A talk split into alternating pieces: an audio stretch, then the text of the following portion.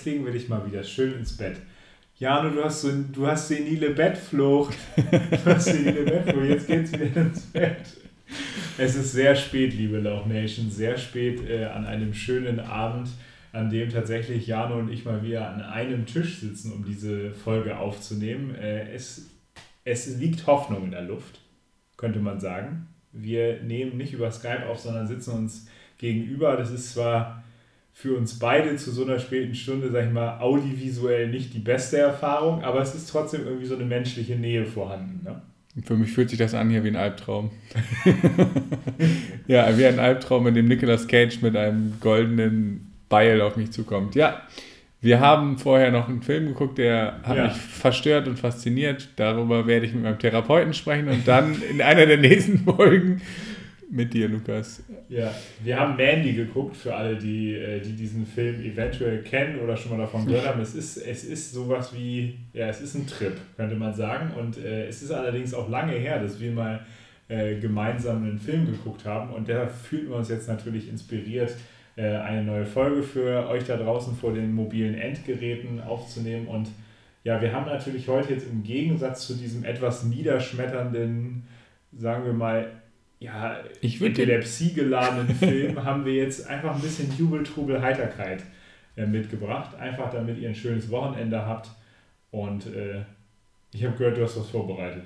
Ja, ich würde den Film nicht niederschmettern, denn er hat mich. Sowas habe ich noch nicht gesehen. Aber um ein bisschen lustig hier einzusteigen. Ganz einfache Frage, Lukas. Du bist ein Quizhase und ich musste ja irgendwie versuchen, dich aus dem Ruhestand äh, ja. wieder herauszuholen der Film Forgetting Sarah Marshall, was glaubst du, wie heißt der auf Deutsch? Ich habe dann, mir sind noch mal so ein paar Filmtitel in die Hände gefallen. Filmtitel auch was? Ja, den, Kennst du den Film? Ich habe ihn nie geguckt, aber ich habe davon gehört.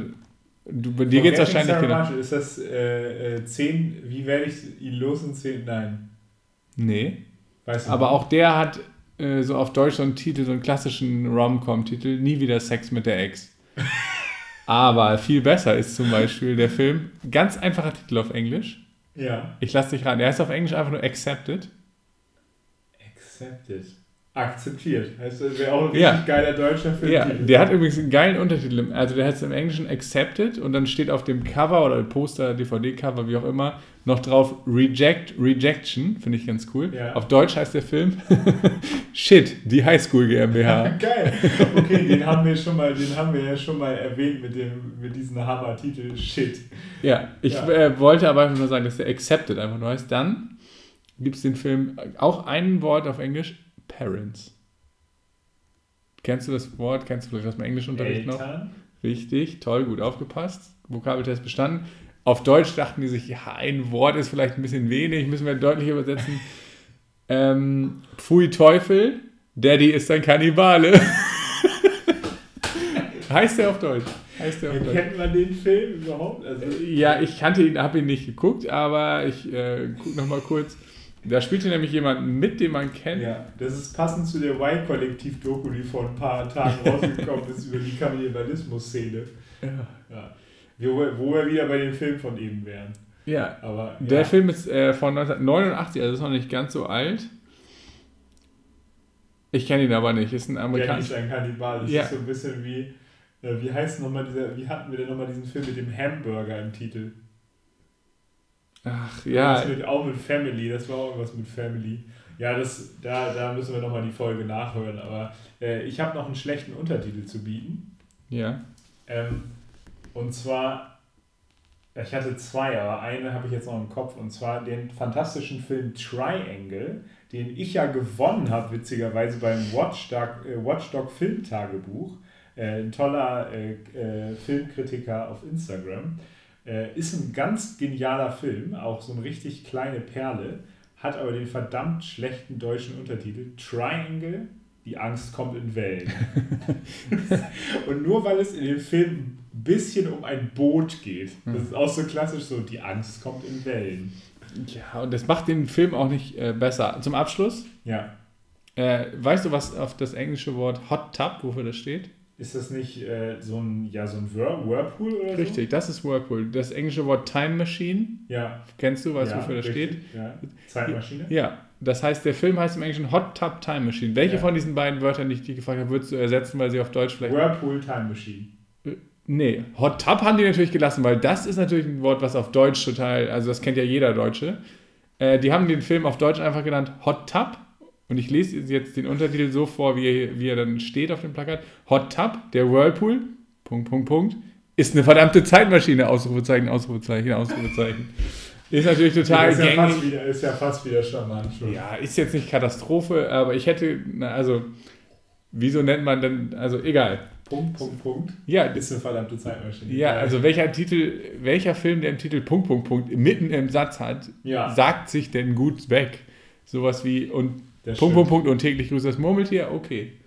Ja, gut, aber Da kann man auch überlegen, Groundhog Day, aber das Groundhog Day ist wäre auf Deutsch nicht angekommen. Murmeltiertag, das wäre, das hätte sich nicht verkauft. Ich weiß nicht, und täglich grüßt das Murmeltier ist, äh, ist auch ja erst im Nachgang von diesem Film eigentlich so ein richtiger. aber hat funktioniert, das ist Ja, ein richtiges genau. Sprichwort geworden. Ja, das stimmt. Nie- Ich habe noch niemanden sagen hören, no, der Whirlpool ist eine verdammte Zeitmaschine. Ist Ja. noch nicht in den deutschen Sprachgebrauch über. Das stimmt. Du hattest letztes Mal die geniale Idee, dass wir mal ein paar ver verrückte Filmrekorde raussuchen könnten. Und äh, mir sind ein paar skurrile untergekommen. Wahrscheinlich haben wir auch ein paar Überschneidungen. Aber um jetzt einfach mal gleich richtig, richtig tief reinzugehen. Ähm, es gibt ja so ein paar, sag ich mal, skurrile Side-Effects äh, und so ein paar Leute, die immer gerne Dinge zählen bei Filmen. Das hat ja ganz viel mit Zahlen immer zu tun, so verrückte Filmrekorde.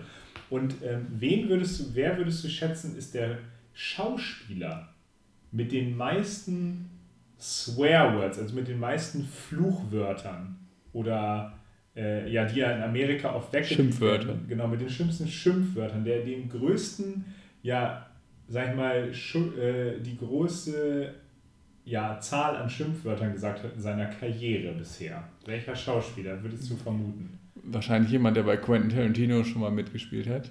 Das- Samuel L. Jackson hat so oft fucking Motherfucker gesagt. Äh, Genau. Ist einfach mein Tipp. what is it with these motherfucking snakes on this motherfucking plane? Ich stimmt. glaube, in dem Film allein kommt schon viel Stimmt. für. Und klar, Pulp Fiction war ja auch lange berühmt für die meisten Fucks, die gesagt wurden in einem Film. Stimmt. Habe ich auch gedacht. Ist aber natürlich nicht Samuel L. Jackson.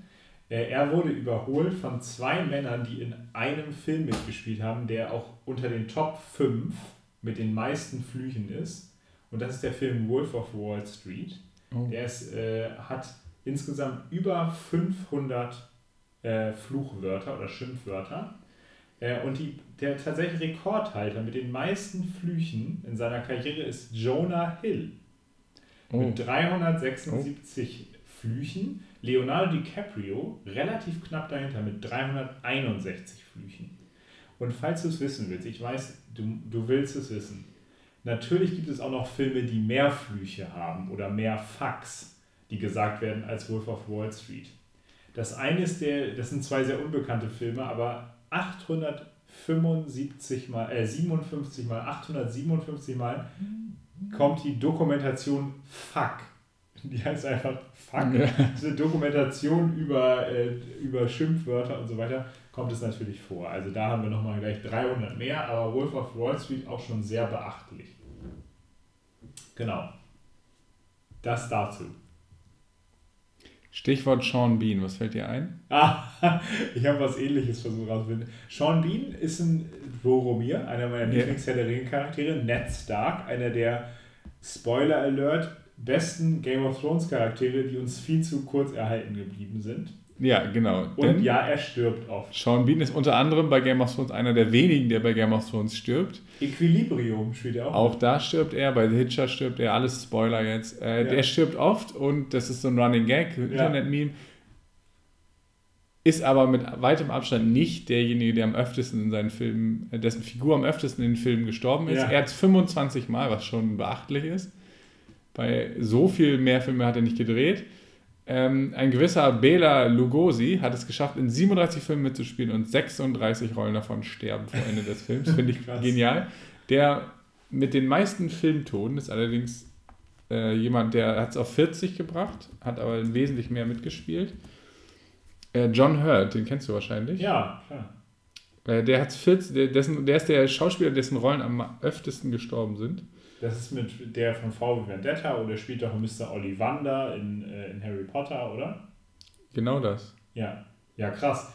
Das habe ich mir auch schon, das habe ich auch schon gelesen, dass Sean Bean, auch wenn man das immer denkt, nicht derjenige ist, der, ähm, der so oft stirbt. Aber also 35 von 36 ist natürlich ziemlich gut. Ja, das ist äh, also genial. Bei Bela Lugosi, der hat ja Dracula unter anderem auch gespielt, ne? Dracula stirbt wahrscheinlich auch. Spoiler, aber du musst dir mal überlegen, dass du jedes Mal ein Drehbuch kriegst und dann siehst, ach, meine Rolle stirbt jetzt auch wieder. Ja, genau. Also du bist halt dann in der Regel auch so selten der Held. Das könnte man wahrscheinlich auch mal überprüfen, weil ja wahrscheinlich Bösewichte öfter sterben als Helden. Deswegen, ja, ja, okay. Ja, ich meine, wenn du bei Sean Bean gibt es doch diesen fantastischen Zusammenschnitt aus den Screen Junkies, ja. äh, dass er auch immer auf absolut abgefahrene Weise stirbt, geköpft wird, gevierteilt, auseinandergerissen. ja, okay, also so viel zu heiter. Das ist auf jeden Fall ein toller Rekord. Ja, genau. Äh, ja, dann kommen wir zum nächsten Rekord, der dazu ganz gut passt. Kunstblut. Ja, nur Kunstblut wir haben letzte Folge über die meisten zerstörten Autos gesprochen. Jetzt sprechen wir über die meisten zerstörten Körperteile, die bluten.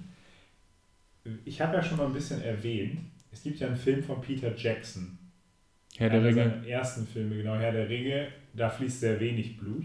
Aber Braindead, ein absoluter Klassiker des Zombie-Films aus Neuseeland, sehr unterhaltsamer Film, war in Deutschland lange indiziert, meines Erachtens zu Unrecht aber äh, ist es inzwischen nicht mehr. Braindead, äh, da gab es tatsächlich 19.000 Liter Kunstblut, die verwendet wurden.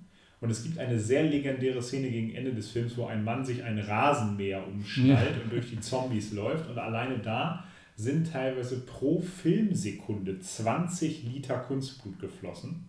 Insgesamt 300 Liter äh, sind da mindestens verflossen. Äh, so mal als kleines, äh, kleines Gag, kennt, fällt, kennt ihr noch, kennst du noch eine Szene oder einen Film, wo extrem viel Kunstblut vorkommt? Ja, wir haben ja gerade Mandy geguckt. In vielen ja, Szenen kommt, in Mandy passiert das. Kommt auch viel vor, ist allerdings gar nicht so in den, in den Tops. Es gibt eine sehr berühmte Fahrstuhlszene aus The Shining. Ach so, stimmt. Wo auch in, allein in dieser Szene, wo sich ein Fahrstuhl öffnet, aus dem Blut kommt, 1000 Liter Kunstblut verwendet wurden, nur für diese Szene. Das ist aber alles um Länge nichts gegen die Nummer 1. Da kommst du nie drauf. The Cabin in the Woods, eine Horrorkomödie, hat angeblich über 600.000 Liter Kunstblut am Set verwendet.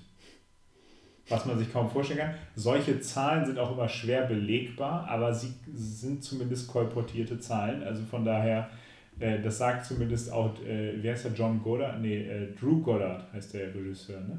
Mhm. Äh, sie mal in einem Interview erwähnt hat. Und ja, das muss man sich mal vorstellen. Das sind 600.000 Milchtüten, ne? Voll mit Kunstblut. Oder, oder sieben Fußballfelder, wie man in Deutschland ja, genau, immer sagt. Genau, ja. ja.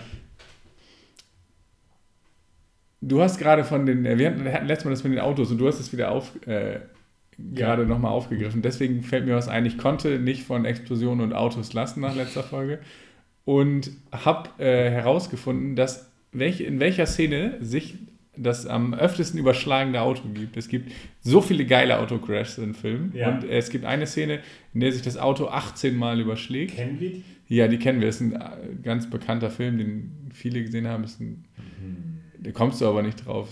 Äh, die Szene hat man jetzt auch nicht vor Augen. Es ist ein James Bond-Film. Das ist ein sehr, relativ neuer James Bond. Ist das einer mit Pierce Brosnan? Nein. Dann mit Daniel Craig, ja. Richtig.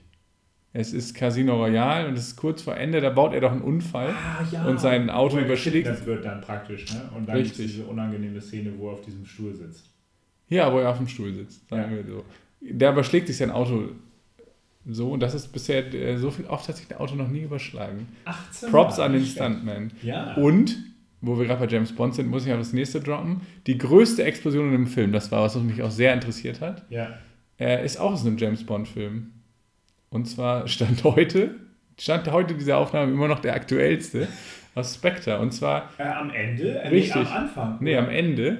Ah, Wir ja. sprengen dir dieses, äh, diesen Ort, dieses Ding, wo dieser Blofeld wohnt, diese Fabrik oder was das Ja, ist, ja. in die Luft. Das ist die größte Explosion, die es bisher in einem Film gegeben hat. War das nicht sogar bei einem Quiz mit Finn oder war das ein Quiz, was du mit uns gemacht hast, mal off-season? Nee, das hat Finn, Finn hat uns doch mal Echt? irgendwie sowas gezeigt und wir mussten schätzen, wie lange es gedauert hat. Ach so, ja, ich weiß nicht. Das Das war auch ein Quiz. ja, aber habe ich war easy, Besser. easy. Finn stellt ja immer so einfache Fragen. Spaß. Ich habe noch ein paar schönere, ein bisschen heitere Filmtitel, äh, Filmrekorde. Einer davon dreht sich um den längsten Filmtitel.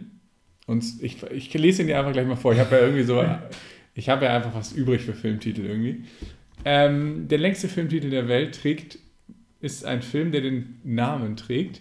Night of the Day, of the Dawn, of the Sun, of the Bride, of the Return, of the Revenge, of the Terror, of the Attack, of the Evil, Mutant, Alien, Flesh-Eating, Hellbound, Zombified, Living Dead, Part 2 in Shocking 2D. In Shocking 2D ist auch gut. Ja, den fehlte wahrscheinlich ein Wort für den Rekord, deswegen haben sie Shocking noch Wie viele dazu. Wörter sind das? Äh, oh, das habe ich jetzt ganz vergessen. Ich zähle mal kurz nach. Eins, zwei, drei. Das ist hier noch Podcast zum Mitmachen. Ich schätze mal 45. Nein, 30.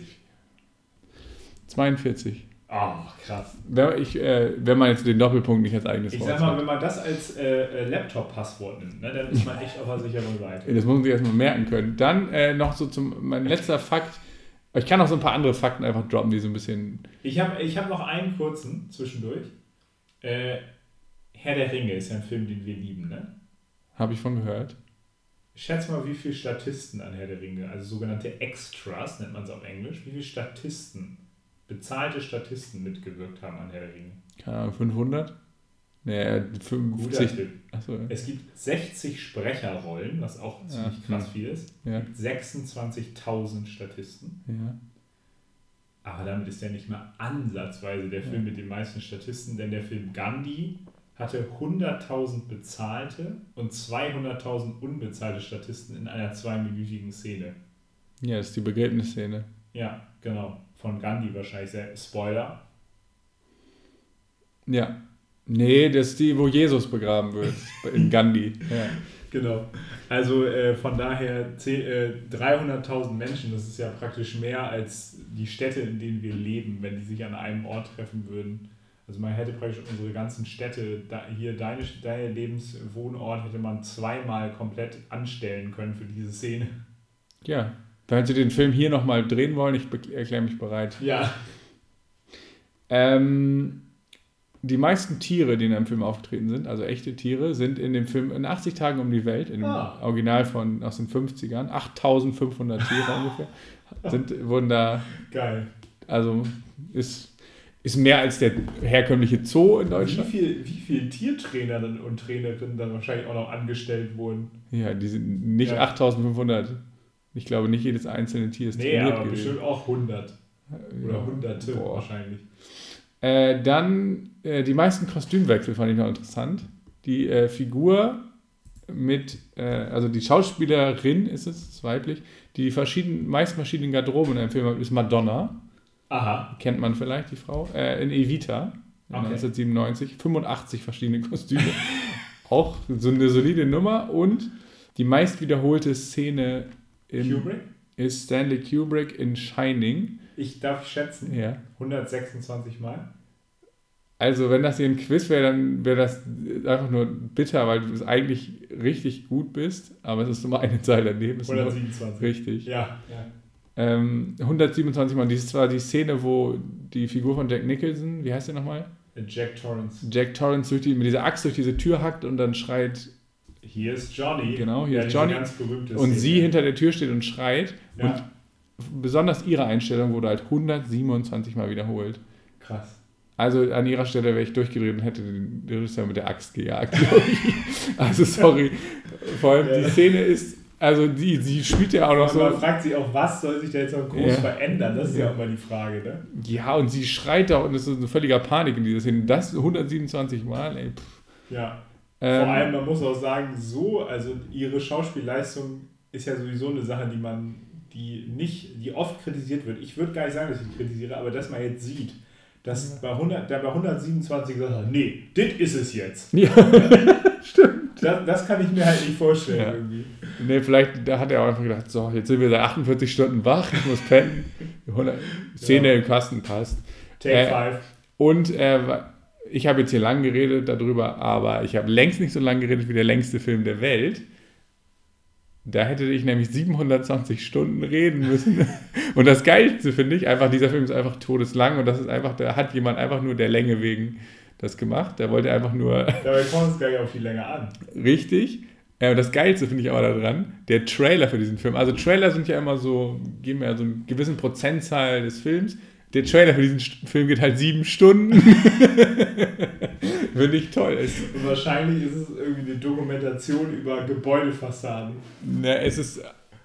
Also es ist halt Kunst. Ich ja, konnte nicht, das War das nicht ein Berlinale-Film, den du sogar damals geguckt hast? Ah, nee, das war mit Zügen, ne? Ja, ich habe mir doch keinen 27 Stunden Nein, Film aber das war auch so ein extrem langer Film und dann geht es eigentlich nur darum, dass irgendwie ein- und ausfahrende Züge gefilmt wurden, oder nicht? Da gab es bei Berlinale diesen einen Film. Ja, interessanterweise ist der Film, der heißt übrigens Ambiance von ja. Anders Weberg, ich glaube, ja. der ist Schwede. Ja, das ist vom letzten Jahr. Krass. Passend zu 2020. Ja, ich meine, man hat ja wenig zu tun. Ja. Äh, 720 Stunden sind übrigens, wenn man dann das genau runterzählen, wir sind 43.000 Minuten ungefähr und 2,5 Millionen Sekunden, die man runterzählen kann, während man den Film zuguckt. Ja, das ist einfach nur, das ist auch keine ganze, keine Geschichte, sondern halt so Kunst, wo er dann Sachen gefilmt hat. Man müsste mal ausrechnen, wie viel Film man dafür ja, gebraucht stimmt, hätte. Rollen stimmt. an Film. Ja, krass. Äh, Aber jetzt habe ich genug geflext, mehr. Real Flex war okay. Mega gut. Ähm, das machen wir bestimmt nochmal. Das macht irgendwie Bock. Find ich, ich finde, wir stellen jetzt mal einen Rekord auf oder so. Eben, wir machen jetzt die längste Podcast-Folge. 700 Stunden. Nein, ich glaube, irgendwann werden wir die längste Serie an Niederlagen in einem Filmquiz, werde ich irgendwann einfach als Rekord aufgestellt haben. Nein, du bist ja, also du bist ja zurückgetreten. Ja, ich werde irgendwann ja wiederkommen. Ja, aber das ist dann, zählt dann vielleicht nicht mehr als ununterbrochene Niederlagenserie. Ja, es, ist es ist kein negativer Hattrick zumindest, ja. Aber apropos Hattrick, wir haben das beste 5-Pack was es auf der Welt gibt. Und das sind die fünf Fragen für ein Halleluja. Ich habe was für dich, Jano. Wir haben es letztes Mal angesprochen, wir haben es immer wieder angesprochen und wir haben bisher noch der Lauch Nation vorenthalten, dass es ja ein neues Merchandise, einen neuen Merchandise-Artikel im Lauch Fanshop, den nur wir besitzen, gibt. Und das ist ein Nicer Dicer T-Shirt. Das werden wir definitiv irgendwann demnächst mal äh, zeigen in der Story. Aber wir müssen weiterarbeiten am Nicer Dicer Cinematic Universe. Und deswegen die Frage, wer ist eigentlich die Hauptperson in diesem Nicer Dicer Cinematic Universe? In dem Film Nicer Dicer, der Häcksler aus der Hölle und Nicer Dicer Doppelchopper. äh, sind ja bisher die beiden Filme. Und jetzt auch im Extended Universe ist ja der Film The Cookie Monster. nee, der gehört doch zum normalen Universe, das ist halt ein Spin-off. Ist ein Spin-off, das meine ich. Weil das, ja. Und zwar spielt nämlich Nicolas Cage selbstverständlich die Hauptrolle, möglicherweise in einer phänomenalen Doppelrolle als Häcksler und als Hauptcharakter. als Hauptcharakter Joe Johnson. Joe Johnson, ja. der ist ein ehemaliger Hitman, der aber schlecht in seinem Job war, zum dem Alkohol verfallen ist und deswegen als Hitman also Hitman turned Fernsehkoch, ne, weil das ist ja dann noch so, das ist noch eine akzeptable Fernsehpersönlichkeit. Ja. Niemand macht sich so richtig drüber lustig, wenn man Fernsehkoch ist, man ist halt so ein typischer Fernsehpromi. Ja. Aber selbst das hat nichts geklappt, er ist dem Alkohol verfallen und äh, musste deswegen dann auf den Nicer Dicer umsteigen, weil er, der Nicer Dicer dann die Arbeit von ihm praktisch übernommen hat. Und deswegen ist er dann am Ende nicht einfach mehr so eine normale TV-Personality, sondern er ist eine von diesen TV-Witzfiguren, die bei Home Shopping Europe 24 nämlich den Nicer Dicer verticken. Er ist eine von ja. diesen Personen dann geworden, der gute Joe, die dann Leuten Scheiße andrehen. Und da ist er dann nämlich aber dann erweckt, erwacht ja der Nicer Dicer zum Leben und der Häcksler aus der Hölle taucht auf. Und dann nimmt es nämlich äh, erst richtig Fahrt auf. Und der Sohn von ihm ist natürlich dann derjenige, der in The Cookie Monster den Bösewicht, der zum der, Bösewicht der Psychopath, wird. Das psychopathische Kind, das du letztes Mal so anregend beschrieben hast. Äh, ja. So ist das nämlich. Joe, äh, ja, Joe Johnson, äh, Nicolas Cage in der Performance seines Lebens. Also Ich schreibe, ich schreibe. Hitman ich schreibe- turned Fernsehkoch turned, äh, wie nennt man solche Leute denn? Home Shopping Europe Verticker. Ja, Nicolas Cage, bitte melde dich doch. wie, wie geht aber dieses eine, äh, ja, Matthias, was kommt denn raus? Ja, du bist ein Wichser.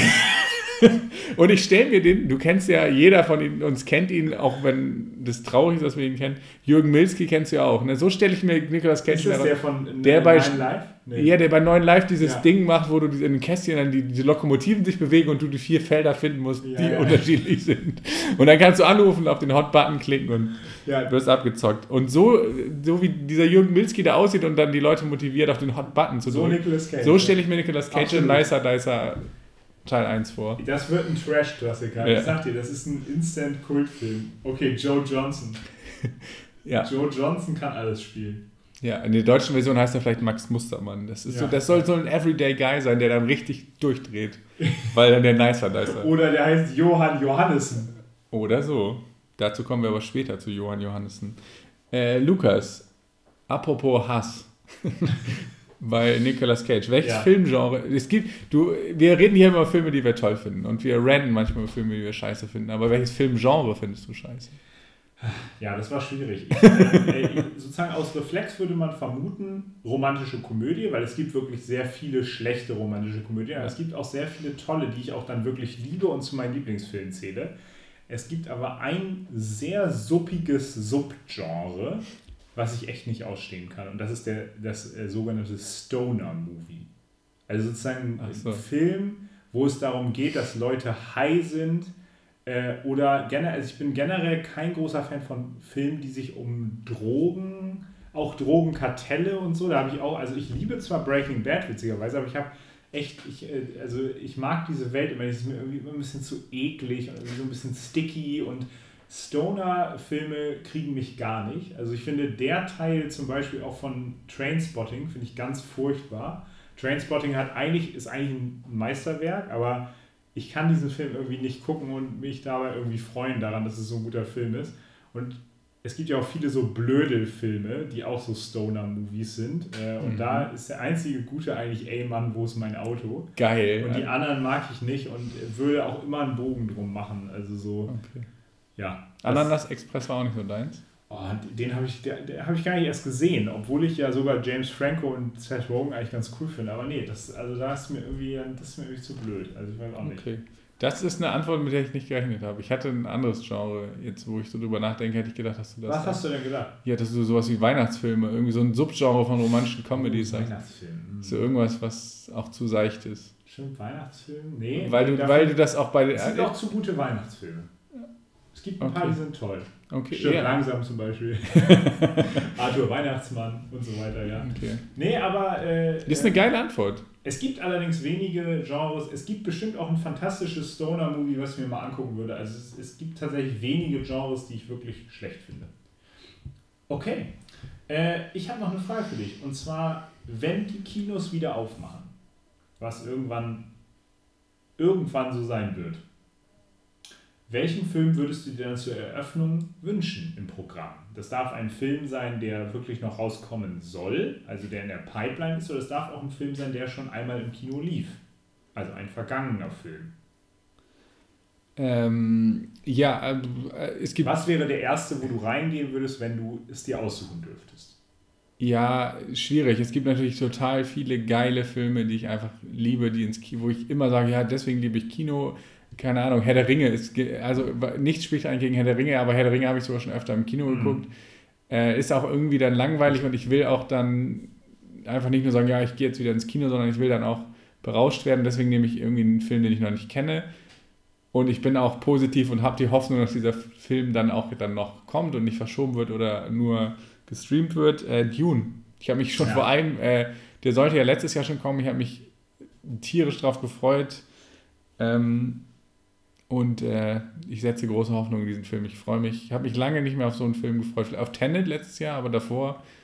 Den hast du jetzt auch schon praktisch im Kino Play on Repeat gemacht. Ja, aber. Dune, äh, Science-Fiction-Epos äh, von Denis Villeneuve, äh, genau. Hauptrolle Timothy Chalamet. Der Trailer und alles, was ich über diesen Film weiß, die Vorlage, hört sich wie das an, was äh, ich im Kino liebe.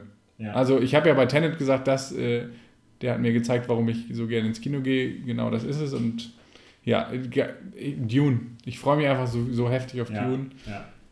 Ähm, aber bleiben wir direkt beim Thema. Die Kinos haben zu und noch nicht wieder auf und wir, es ist schon sehr lange so und wir dürsten danach, deswegen reden wir hier darüber.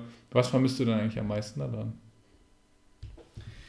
Ja, ich bin momentan so ein bisschen versucht, äh, mich da zwischen zwei Sachen so ein bisschen zu entscheiden, entscheiden zu müssen. Und ähm, zum einen ist es äh, sozusagen der Event, also ich glaube, momentan vermisse ich tatsächlich am meisten den Event-Charakter. Das ist dann vielleicht gar nicht so sehr, also das, das vermisse ich dann generell in meinem Leben, Ja. sage ich mal so. Und ähm, äh, sag ich mal, man soll auch nicht immer nur nach Events haschen, aber wenn man sozusagen ein Dreivierteljahr oder jetzt schon fast ein Jahr lang mit einer kleinen Ausnahme im Sommer praktisch dessen beraubt ist, dass man ganz neue Erfahrungen macht, dann ist es schon sehr hart. Und da für mich, ich mir immer als Lieblingsort dafür das Kino auswähle, ist es bei mir eben besonders das Kino. Für andere ist es ein Konzertbesuch oder das Theater oder äh, ein kulinarisches Experiment oder so. Aber für mich ist es der Film, weil ich da zum einen mit neuen Geschichten in Kontakt komme, was ich zu Hause auch tue, aber ich bin sozusagen immer im Framework, haben wir letztes Mal schon auch ausführlich darüber geredet, immer im Rahmen meines eigenen, meiner eigenen vier Wände und meiner Jogginghose. Und das hindert, dass es gibt sozusagen einen bestimmten Punkt, über den komme ich dann nicht hinaus beim Event. Da kann ich mich noch so, kann ich mich noch schick anziehen, vorher irgendwie ein tolles Essen mir machen oder so. Es ist nie ganz dasselbe, als wenn ich ein bisschen aus meiner Komfortzone rauskomme, die Vorfreude habe, die Aufregung, dass das jetzt passiert. Und das ist eben doch in den sehr, sehr gleichen Corona-Tagen schwierig geworden. Deswegen ist neben allem Audiovisuellen, was man nicht sozusagen zu Hause nicht äh, gleichzeitig hinkriegt, ist das aber das, was noch schmerzlicher fehlt, glaube ich, äh, momentan so irgendwie. Ja, genau. Also ich wäre ich wär Angela Merkel sehr dankbar, wenn sie zum einen die Kinos wieder aufmachen würde und zum anderen die Friseure, weil ich dich auch nur schwer sehen kann unter meinen Haaren gerade. Aber nein, ähm, genau, also das, äh, ich freue mich dann umso mehr, wenn es wieder losgeht. Nächste Frage für dich. Welchen Randcharakter oder Nebenfigur eines äh, Filmfranchises oder einer, ja, eines, äh, wie nennt man es, eines originären Materials würdest du gerne als eigenen Film oder Serie sehen? Ähm, ich habe das so ein bisschen angelehnt, weil ich gerade The Mandalorian, die zweite Staffel, gucke, wo es ja um die Mandalorianer geht, äh, genau, von Star Wars. Ja, das ist äh, ganz schön schwierig gewesen, weil ich immer denke, ja, es gibt richtig geile Nebencharaktere, aber die sind auch cool, weil sie Nebencharaktere sind. Zum Beispiel ist mir äh, als Beispiel hier der Typ aus äh, Big Lebowski, Jesus, hat jetzt Ja. einen eigenen Film gekriegt, der mega scheiße sein soll, wo ich Ja. auch denke, ja, der funktioniert halt nur so, indem er zwischendurch auftaucht und mega, mega witzig ist. Quintana. Ähm, es gibt aber eine Figur bei Marvel Cinematic Universe, die ich sehr interessant fand, wo ich äh, deswegen auch äh, den zweiten Captain America so cool fand. Den Winter Soldier. Ja, Ähm, oder Bucky, wie er dann später einfach nur genannt wird. Ich weiß jetzt nicht, ob der sich eignet oder ob, das, ob der dann auch die Faszination für mich verliert, aber da habe ich gedacht, die Figur finde ich sehr spannend in Winter Soldier. Würde ich mir angucken. Ex- oder Agent, irgendwie teilweise russisch indoktriniert und so weiter und dann sich wieder freikämpft. Das Witzige ist ja, dass der sogar eine Serie bekommt. Ach ja, stimmt, äh, mit dem Falcon zusammen. Genau, The äh, Winter Sol- Oh. The Falcon and the Winter Soldier oder so. Stimmt. es. Jetzt erinnere ich mich auch, dass ich den Trailer gesehen habe und dachte, hm, das sieht langweilig aus. Scheiße. Ja, okay, den habe ich gar nicht gesehen. Ach Den so. muss ich mir nochmal angucken. Aber trotzdem, ich meine, es ist trotzdem. Ja, ich, ich fand in den Filmen, der taucht ja immer nur am Rand auf und da fand ich ihn sehr spannend, weil er auch so ein bisschen so eine zerrissene Persönlichkeit ist. Ja, ja. Gut, okay, Lukas, äh, ich lasse dich mit dem Kino nicht in Ruhe. Das Kino, die Kinos haben zu, wir müssen das, die Fahne hochhalten. Stell dir vor, du könntest dein eigenes Kino eröffnen und äh, das müsste irgendwie so deinen eigenen Trademark haben. Was wäre das Besondere an dem Lukas-Kino? Das würde natürlich, äh, ja, ich weiß gar nicht, wie. Ein cooler Name fällt mir nicht ein. Das Cine-Luke. Cineluke. Cineluke ist gar nicht so schlecht. Äh, ich habe ich hab natürlich wieder geschummelt und mir zwei Sachen überlegt. Zum einen gibt es für einen leichten Aufpreis beim Kinoticket das sogenannte Double-Ticket. Ja. Und das Double-Ticket hat eine besondere Funktion. Und zwar ist das Double-Ticket ein Ticket für denselben Film am selben Tag. Das heißt, man hat damit die Möglichkeit, man zahlt jetzt nicht mehr 8 Euro oder 7,60 Euro, sondern zahlt 10 oder 11 Ja. und hat dann aber die Möglichkeit, aber nur exklusiv am selben Tag zweimal in den gleichen Film zu gehen. Man kann überlegen, ob man direkt hintereinander wieder reingeht oder auch zwischendurch noch einen 20 Minuten Spaziergang macht und drüber nachdenkt und dann wieder reingeht, weil es gibt so ein paar Filme, da denke ich immer selber, ich könnte da jetzt sofort nochmal reingehen.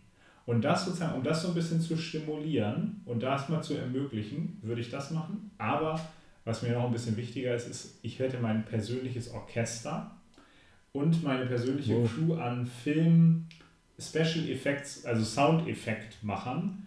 Und ich würde gerne ausprobieren, dass Filme ohne Tonspur und Effektspur laufen, also Soundeffektspur, und alternativ live bespielt werden. Nicht mit der originalen Musik, sondern mit einer alternativen Filmmusik Echt? dass du sozusagen Filme angucken kannst, mit, wo ein Orchester sich vorher überlegt hat, was machen wir für eine Filmmusik und das sozusagen zu erleben, weil es gibt ja schon diese Konzertevents mit Live-Musik. Das wäre natürlich auch toll, das kann man auch dann machen, aber man kann auch an so mehreren Events das machen, dass praktisch ein virtuoses Orchester sich eine alternative Filmmusik erlebt, weil ich das einfach gerne mal überleben würde. Ich würde gerne mal, jetzt vielleicht nicht die Filme, wo ich die Filmmusik vergöttere, wie bei Herr der Ringe oder so, das nicht, aber so einen vielleicht ganz unscheinbaren Film mit einer anderen Filmmusik, dieses Erlebnis würde ich gerne mal machen und das würde ich gerne auch den Leuten natürlich zur Verfügung stellen, weil ich möchte ja für mich alleine nicht nur Sachen haben, sondern ich möchte ja auch den Menschen was Gutes tun. Das wären dann-.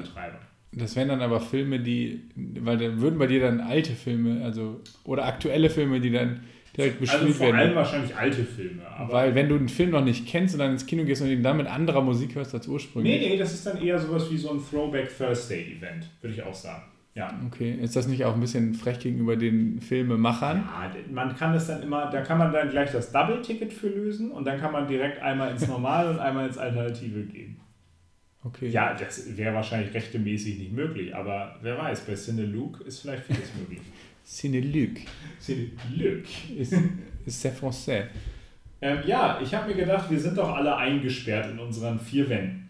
Deswegen, um uns da so ein bisschen bei aufzuheitern, habe ich dich gefragt, was ist die unangenehmste Home-Invasion-Szene in einem Film? Ja, und dann haben, hast du mit mir Mandy geguckt.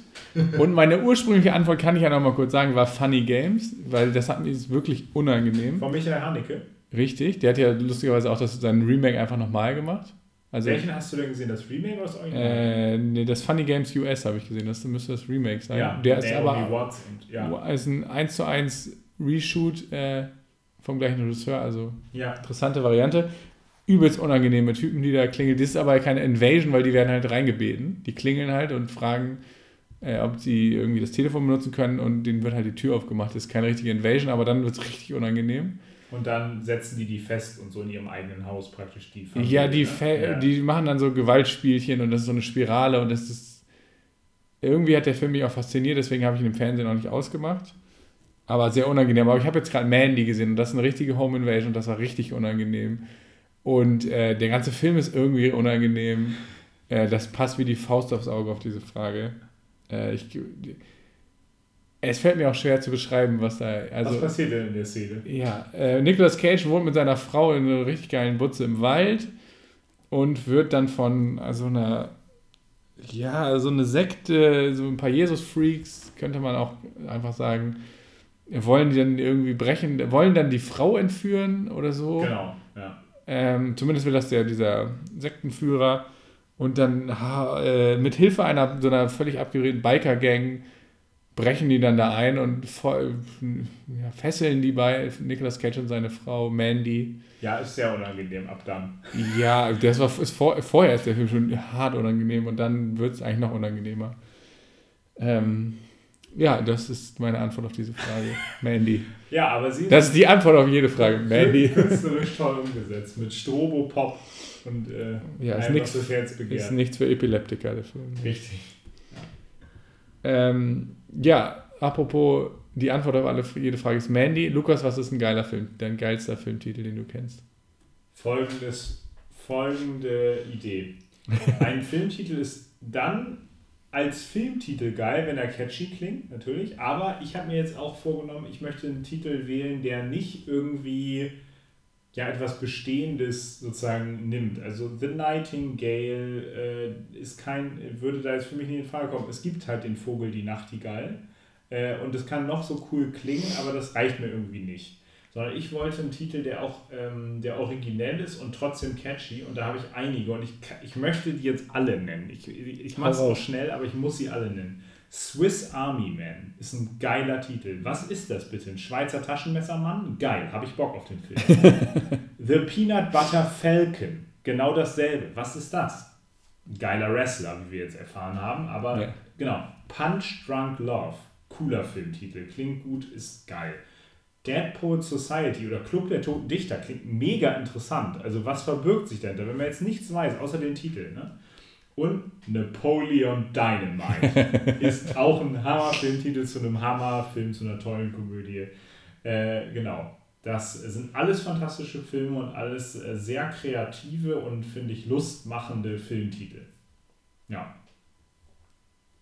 Stimmt, das sind echt geile Titel. Ja, die Pandemie lässt uns nicht los, ja, Jano. Ja. Deswegen, du durftest auch was einen witzigen Approach nehmen. Ich bin jetzt mal gespannt, was du gemacht hast. Ich habe dich gefragt, mit welchen drei Filmtiteln würdest du die Pandemie beschreiben?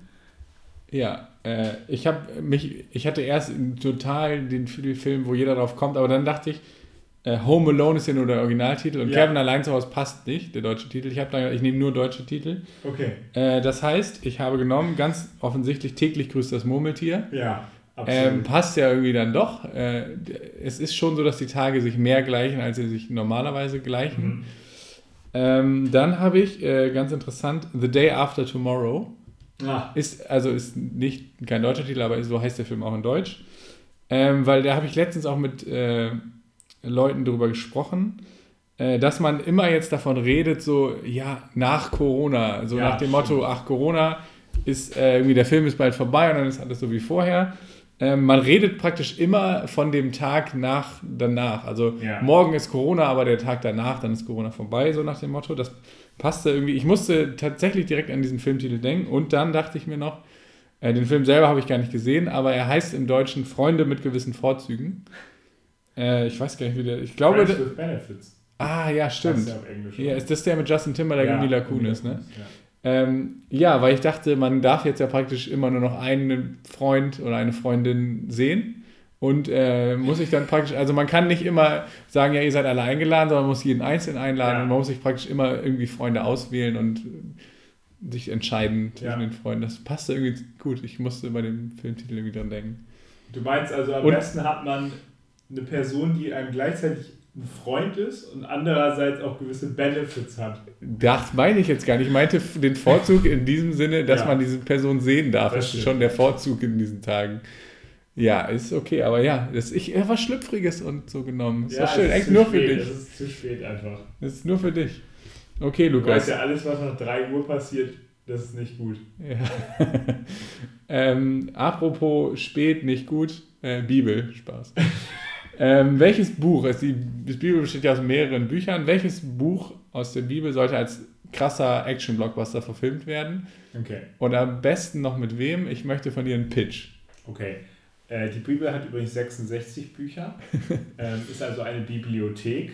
Und natürlich, ich habe, ich weiß gar nicht, ob ich, ich glaube, ich habe das im Podcast auch schon mal erwähnt. Es gibt ja ein mein Lieblingsbuch in der Bibel, was so einfach das Lesegefühl angeht. Also ich finde die Bibel generell ein tolles literarisches Werk.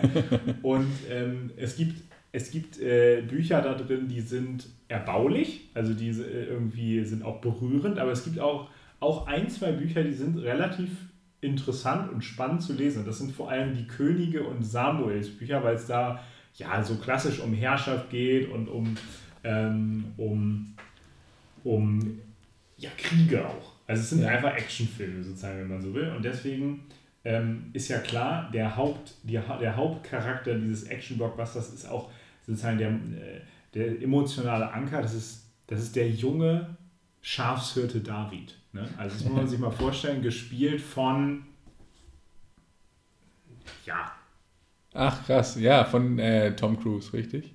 Richtig. Als Scientologe Richtig. vollkommen gut. Absolut. Äh, äh, Tom Cruise spielt äh, sehr gut. Tom Cruise spielt Den jungen David ja klar. Bowie. Den jungen, den ganz jungen David ist so ein ganz kleiner, äh, ganz klein, das passt, weil Tom Cruise selber auch eine sehr kleine Person ist, äh, spielt den jungen David, der dann eines Tages einfach nur Wasserschläuche zu seinen Brüdern bringen soll, die in so einer, in so einer riesen Menge stehen und alle fragen sich, was ist da los? Und dann sieht man im Hintergrund Dwayne The Rock Johnson als Goliath. Geil, geil, geil. Äh, und dieser riesige Philisterkrieger, ne? fünf Köpfe größer als alle anderen, ein Auge hat er Ja. nur, ne? äh, und hat so, ein- so ein Ding. Und dann, dann geht's los. Man denkt noch, okay, krass, was macht David da jetzt vor sich, vor sich? Und alle Brüder so nach und nach, der hat acht Brüder, ne? alle Brüder so nach und nach äh, äh, können, also haben Angst, rennen weg. Und der Philister sagt jetzt sozusagen, keiner von euch schafft es, mich zu besiegen. Das ist auch ein riesiger Heerführer. Und David schleicht sich so ran an den, ne? Und dann halt mit seiner, kennt man, mit seiner, äh, mit seiner Steinschleuder. Und ab diesem Moment mit der Steinschleuder, Goliath wird gefällt, da geht's los. Da nimmt der Film, der vorher so relativ so ein angenehmes, so ein Sandalen, Sandalenstreifen war, der in der Wüste spielt und so, ne? Und so ein bisschen Lokalkolorit und so. Ab dann wird's heftig, denn was wird in der Bibel erzählt, aber immer bei den Kindern verschwiegen? David nimmt das Schwert von Goliath und haut ihm den Kopf ab. In der Ah. Bibelgeschichte. Nimmt den Kopf mit in seinen Beutel und bringt ihn König Saul. Und dann weiß König Saul, es ist ein neuer Typ im Haus. Ja. Und ab dann wird es so ein richtiges Game of Thrones mäßiges Ding. Ne? Also weil Saul will, weiß, Gott hat David erwählt, will aber selber gerne König bleiben und und so weiter. Und die Philister, die sitzen denen im Nacken. Ne? Das ist auch das Problem. Das heißt, David ist momentan noch so ein richtiger, so ein richtiger, ja, sag ich mal, Typ, der so, der noch gar nicht weiß, ob er das überhaupt will, König werden. Und es geht weiter und weiter und weiter und viele Frauen. Äh, und es ist, also es ist für jeden was dabei.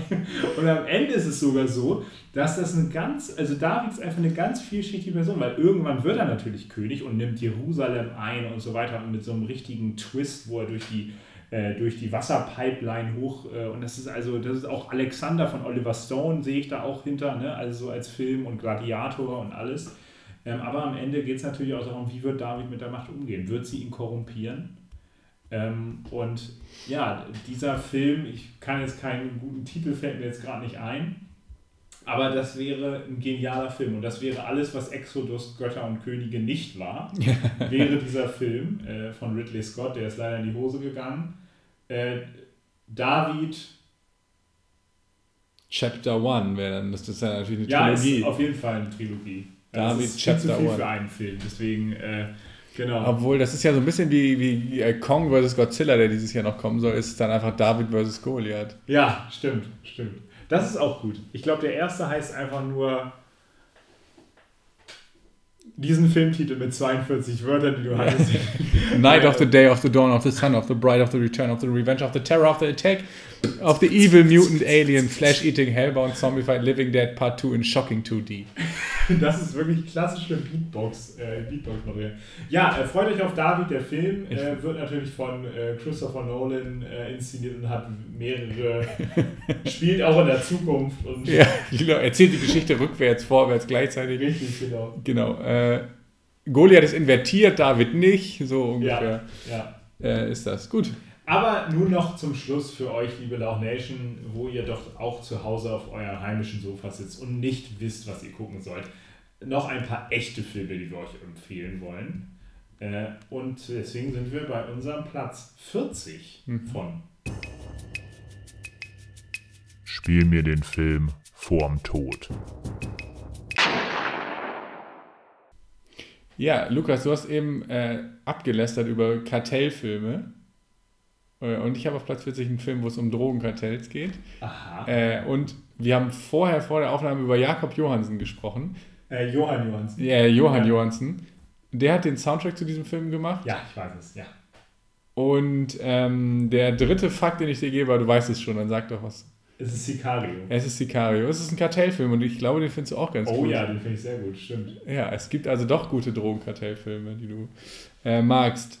In Sicario von Denis Villeneuve aus dem Jahr 2015 geht es um eine FBI-Agentin oder äh, eine Agentin einer Spezialeinheit der Ja, heißt Polizei. ich. nochmal? Das äh, heißt nicht irgendwie DPA? Nee, heißt Ja, die Drogenbehörde, also Leute, Ja. so eine Spezialeinheit der Drogenbehörde, die ist nicht FBI, keine richtige Agentin, sondern so eine aufgepimpte Polizistin, Polizei. Ja, Äh, von Emily Blunt gespielt, ihr Name ist Kate Mercer und die ist im Einsatz an der Grenze, an der mexikanisch-amerikanischen Grenze und hat immer die dankbare Aufgabe, irgendwie Leichen, aus die im Drogenkrieg irgendwie getötet wurden, aus irgendwelchen Häusern zu schneiden oder da irgendwelche Mordfälle aufzuklären, die mit Drogenkartellen zusammenhängen. ja. Und sie möchte aber auch wirklich was bewirken und nicht immer nur die Leichen auflesen und meldet sich zu einer Spezialoperation, wo sie äh, mit Josh Brolin unter anderem und Benicio del Toro zusammen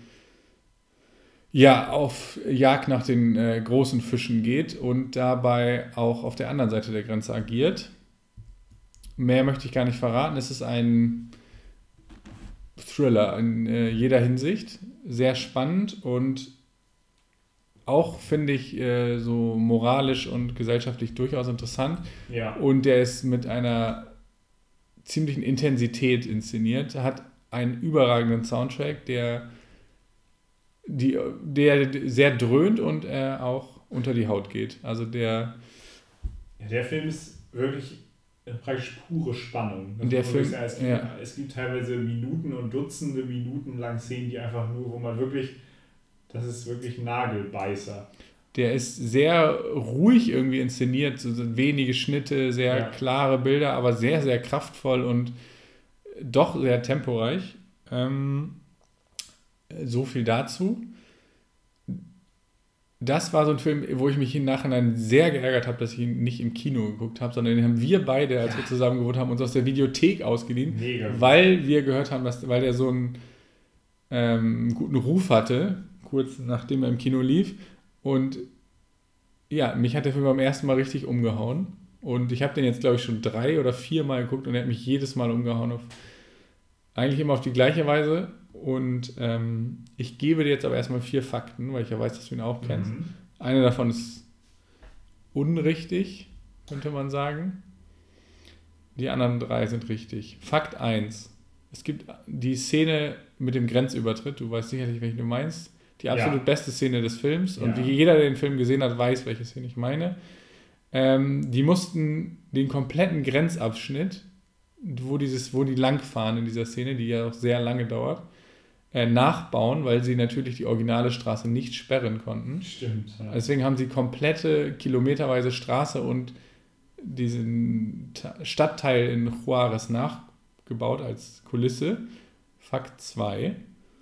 Als Denis Villeneuve und Johann Johansson sich überlegt haben, äh, wie der Soundtrack sich anhören soll, haben sie der Weiße Hai geguckt und gesagt, so soll sich der Soundtrack anhören. Ach, wie so dieses berühmte Thema praktisch. Mhm. Der dritte Fakt, Emily Blunt hat sechs Monate lang, also vor dem Filmdreh, sechs Monate lang mit äh, Elitesoldaten dieser besagten Einheit, die wir gerade beide nicht nennen konnten, äh, trainiert, um sich auf den Film vorzubereiten. Fakt 4. Während der Dreharbeiten, die in Mexiko, also der, die haben teilweise in Mexiko gedreht, weil es auch in Mexiko spielt, während dieser, dieses Teils der Dreharbeiten hatte äh, Emily Blunt von dem Essen, das sie nicht gewohnt war, dauerhafte Magenbeschwerden oder Lebensmittelvergiftungen und musste die ganze Zeit Medikamente nehmen, nur damit sie überhaupt in der Szene irgendwie einigermaßen klarkommt und sich danach direkt wieder hinlegen konnte. Krass. Ach so, ich tue jetzt, ich, ich nehme das jetzt alles für bare Münze, was du mir sagst. Ich denke immer, das ist die absolute Wahrheit, die du sagst. Eins davon ist ja gelogen. Richtig, ich meine, ich spreche viel, sonst nur reine Wahrheit und nichts als die Wahrheit. Ich glaube, um ehrlich zu sein, dass das mit dem nachgebauten, mit dem nachgebauten Grenzübergang nicht stimmt. Auch wenn es tatsächlich irgendwie auch verrückt klingt, dass sie in dem echten Grenzübergang gedreht haben. Aber ich, ich glaube, das sieht so krass echt aus. Also ich glaube, dass der äh, komplett nachgebaut wurde. dass das, naja, das geht natürlich, aber ich glaube, das ist, es würde fast ein bisschen cooler klingen, wenn man sagt, das haben die auch im echten Grenzübergang gedreht. Also du glaubst, das haben die in echt gedreht und Ja, das ist Äh, der Fehler. das, da muss ich dich leider enttäuschen. Die hätten die irgendwie mehrere Tage sperren müssen und da das natürlich so ein neuralgischer Punkt ist, konnten sie natürlich nicht mehrere Tage die Grenze da einfach zumachen. Mhm, Das ist recht. Äh, deswegen haben sie, mussten sie das nachbauen. Das mit der weiße Hai hast du dir ausgedacht. Auch das stimmt. Oh. Die wollten wie dieses Emily berühmte Blunt Thema. Das mit Emily Blunt stimmt nicht. Also beziehungsweise welches von beiden? Ja, das mit den Magenbeschwerden, das hast du dir, glaube ich, nicht ausgedacht. Das stimmt bestimmt. Das ist richtig. Das mit der Elite-Einheit stimmt nicht. Ja. Äh, sie hat nur sich mit Leuten unterhalten, die das machen. Und äh, interessanterweise, vier Monate nach der, nachdem sie ihre Tochter geboren hat, hat sie schon diese Action-Szenen da gedreht. Ah, Stimmt, ja, das habe ich, schon mal das hab ich schon mal gehört, ja. Äh, wenn man überlegt, dass sie da auch, dass es auch eine körperlich durchaus äh, anspruchsvolle Rolle ist, die sie da eingenommen hat, Ja. ähm, ist das schon bemerkenswert. Vier Monate nach, dem, nach der Geburt selber, also Respekt. Aber ich hab, äh, finde sowieso Emily, Rückbildungsgymnastik. ich finde sowieso Emily Blunt ist, was Actionfilme angeht, eine der besten, meiner, meiner Ja. liebsten Wir Darstellerinnen können hoffen, dass dieses Jahr noch Quiet Place 2 mit ihr rauskommt. Ja, ich. Gibt es denn eigentlich ein cooles Zitat in dem Film oder Ja. ist das gar nicht mehr so in Erinnerung? Hast du Es gibt mehrere. Ja, Ähm, ich finde es geil, als äh, bevor die nämlich diesen Grenzübertritt machen, um da so einen Gefangenenaustausch zu machen, fahren die fahren ja mit 100 gepanzerten Humvees durch so einen befahrenen Grenzübertritt. oh ja, das ist auch schon Äh, und man weiß gar nicht, sie ist, wird da so reingeworfen und weiß gar nicht, gar nicht genau, was die Operation ist. Und dann sagt dieser Benicio del Toro, wo man sowieso die ganze Zeit nicht genau Ja, weiß, was stimmt, das eigentlich, was der da eigentlich macht. Er sagt dann zu ihr, nichts äh, wird, was sie jetzt hören wird, für ihre amerikanischen Ohren Sinn ergeben. Und sie werden alles bezweifeln, was wir hier tun, aber ganz am Ende werden sie es verstehen. Stimmt. Und ja. letztendlich ist das, äh, beim ersten Mal dachte ich auch, okay, was zur Hölle passiert jetzt gleich? Und hinterher habe ich dann, habe ich mich nämlich daran erinnert und gedacht, oh ja, stimmt. Eigentlich, ich weiß genau, was der, was der meinte, weil so ein bisschen ist das auch so die Essenz des Films. Ja, Und deswegen finde ich es ein tolles Zitat. Und meine Lieblingsszene, der Right Stuff, ist mit Abstand die Szene, über die ich jetzt schon dreimal geredet habe, als die ja. ich weiß gar nicht, ist es FBI oder CIA einen Gefangenenaustausch macht und dafür von El Paso nach Juarez fahren muss. Äh, Sicario, mein Platz 40 und eine dringende Empfehlung an. Ja, gibt es momentan leider nirgendwo zu sehen, aber der kommt bestimmt irgendwann mal wieder rein ins Programm. Ist sonst ein Film, den man sich leihen kann, kaufen kann. Er ist es wert. Äh, absolut. Ist nicht umsonst bei dir auf Platz 40. Ja, und interessanterweise ist es der, zweite Denis Villeneuve Film in meiner Liste. Ist der erste Regisseur, der zweimal auftaucht. Ja, Lukas, du hast die Bühne. Jano. Der Regisseur des Films oder Regisseurin, das möchte ich jetzt nicht vorwegnehmen, sagte, dieser Film ist kein Kriegsfilm. Es ist ein Überlebensfilm. Ja, das Zitat kommt mir sehr bekannt vor. Ähm, dieser Film, diesen Film habe ich zweimal im Kino gesehen und ich glaube du mindestens dreimal, eher viermal, schätze ich. Und das ist wahrscheinlich auch, sind wahrscheinlich nicht so viele Filme bei dir. Ähm, dieser Film hatte, hat wegen der Pandemie ein neues, Ah. einen neuen äh, ja, Aufschwung erfahren und es ist ein Film, in dem ein berühmter, weltberühmter Musiker mitspielt. Ja, dann weiß ich, welcher Film es ist. Ich versuche mich zurückzuhalten, dir nicht dazwischen zu quatschen, gleich vor Begeisterung. Ja, Äh, du meinst doch bestimmt Dunkirk. Es ist Dunkirk. Mein Platz 40, Christopher Nolans Überlebens-Kriegsfilm Dunkirk aus dem Jahr 2017, wo es um die äh, ähm, tatsächlich stattgefundene Operation Dynamo geht, in der äh, britische ja, Kleinschiffer versucht haben, ihre Soldaten aus dem französischen Dünkirchen zu retten, weil sie von den Nazis umzingelt waren. Ähm, und genau, Harry Styles äh, von One Direction ist der besagte Musiker, der eine Nebenrolle spielt. Und ich habe auch vier Fakten für dich zu Beginn. Äh, besonders ist übrigens natürlich an dem Film, wie wir auch in unserer Christopher Nolan-Folge schon gesagt haben, er spielt natürlich in drei unterschiedlichen Zeitebenen. äh, und was ich nochmal einmal äh, sagen möchte, ich glaube, dass Dunkirk meiner Meinung nach der beste Christopher Nolan-Film ist, den er inklusive Tenet, ich nehme Tenet mit dazu, sozusagen seit Inception ist das eindeutig der beste Christopher Nolan-Film, meines Erachtens im Hinblick auf Objektivität. Also ich will nicht sagen, das ist mein Lieblings-Christopher Nolan seit Inception, aber es ist ein perfekter Film, finde ich. Also ich finde, Tenet hat seine Probleme, Interstellar hat seine Probleme, The Dark Knight Rises hat einige Probleme. Ten, äh, Dunkirk ist ein perfekter Film, finde ich. Und äh, das muss nochmal gesagt werden, weil das äh, haben mir zu wenig Leute gesagt. so, äh, vier Fakten. Erstmal, Christopher Nolan und seine Frau hatten die Idee, diesen Film zu drehen, bereits in den 90er Jahren, als sie tatsächlich selbst eine Überfahrt durch den Ärmelkanal gemacht haben, die leider 19 Stunden dauerte. Obwohl sie eigentlich überhaupt nicht so lang sein sollte, weil es ein Unwetter gab. Und dies wollte Christopher Nolan verfilmen. Fakt 2. Echte Kriegsschiffe und Flugzeuge, die teilweise direkt vor 70 Jahren an der Operation Dynamo beteiligt waren, haben in dem Film mitgespielt. Fakt 3. Es ist das Mainstream-Filmdebüt von Fionn Whitehead, der unter anderem im deutschen Film Rhodes zu sehen war vor zwei Jahren und der Hauptdarsteller ist, wenn man so möchte. Fakt 4. Tom Hardy, der in dem Film auch kaum zu sehen ist, sondern auch hinter einer Maske steckt, hat für den Film tatsächlich einen Flugschein erworben und Teile seiner Szenen selbst gedreht. Er ist Pilot in dem Film.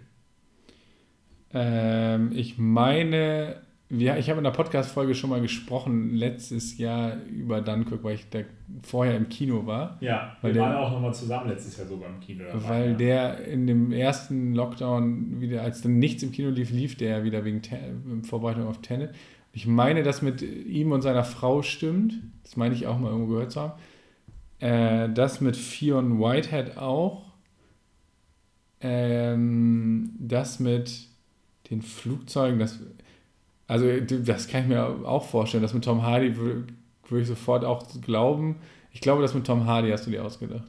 Ah, du bist einfach zu gut. Tom Hardy ist nicht Tom Cruise. Er hat es natürlich, äh, Tom Cruise, der ja äh, bekanntlich äh, letztes Jahr für Top Gun Maverick tatsächlich ähm, Jet fliegen gelernt hat. Äh, Tom Hardy hat es nicht getan, zumindest ist es nicht erwähnt. Allerdings wurden trotzdem die Szenen teilweise wirklich in der Luft gedreht mit IMAX-Kameras. Ähm, das, ähm, das ist sehr beeindruckend. Ähm, äh, aber du hast natürlich, du hast, du hast einfach dieses, dieses Quiz-Gespür. Du bist einfach. Ich kenne noch meinen Chris Nolan, hm? Ja, genau. Naja, äh, mein First Blood ist, wir haben diesen Film gemeinsam das erste Mal geguckt und zwar war es tatsächlich, äh, ist es für mich eine besondere Erinnerung, weil es äh, zum einen, äh, wir sind ja schon sehr lange befreundet und wir haben es aber eine gewisse Zeit in unserem Leben lange nicht gesehen und zwar als ich äh, dreieinhalb Monate in Kanada war. Ähm, und als ich zurückkam, war das der erste Kinofilm, den ich in Deutschland wieder gesehen habe und auch eigentlich das erste richtige Mal, dass wir uns wieder gesehen haben. Ich glaube, wir haben uns einmal vorher kurz gesehen. Ähm, aber das war praktisch eine Wiedereinweihung in mein Lieblingshobby in Deutschland. Und äh, das ist gleich auch, war gleich richtig krass äh, äh, und hat richtig reingehauen. Es war sowieso ein tolles Jahr für den Film, eines der besten goldenen Lauchjahre, glaube ich auch. Äh, die beste Szene ist, finde ich, sehr schwierig herauszupicken. Also ich finde die, da finde ich fast das Ende, glaube ich, fast am besten. Also ich glaube, ich finde äh, sogar tatsächlich die, äh, die End, das Ende, wo dann der eine Pilot auch am Strand landet und äh, im Hintergrund die Rede läuft und so weiter, sehr gut. Ich finde den Anfang auch sehr gut und alles dazwischen sehr gut. also ich kann, keine, ich kann keine einzelne Szene wählen, aber vielleicht nochmal zur Endszene. Es gibt ein fantastisches Zitat in dem Film, was jetzt auch ein bisschen ja, es ist eigentlich ein bisschen fies, weil dieses Zitat hat sich jetzt nicht Christopher Nolan ausgedacht, der ansonsten das Drehbuch selbst geschrieben hat, sondern es ist von Winston Churchill. Aber es kommt in diesem Film einfach so genial rüber und ist toll inszeniert.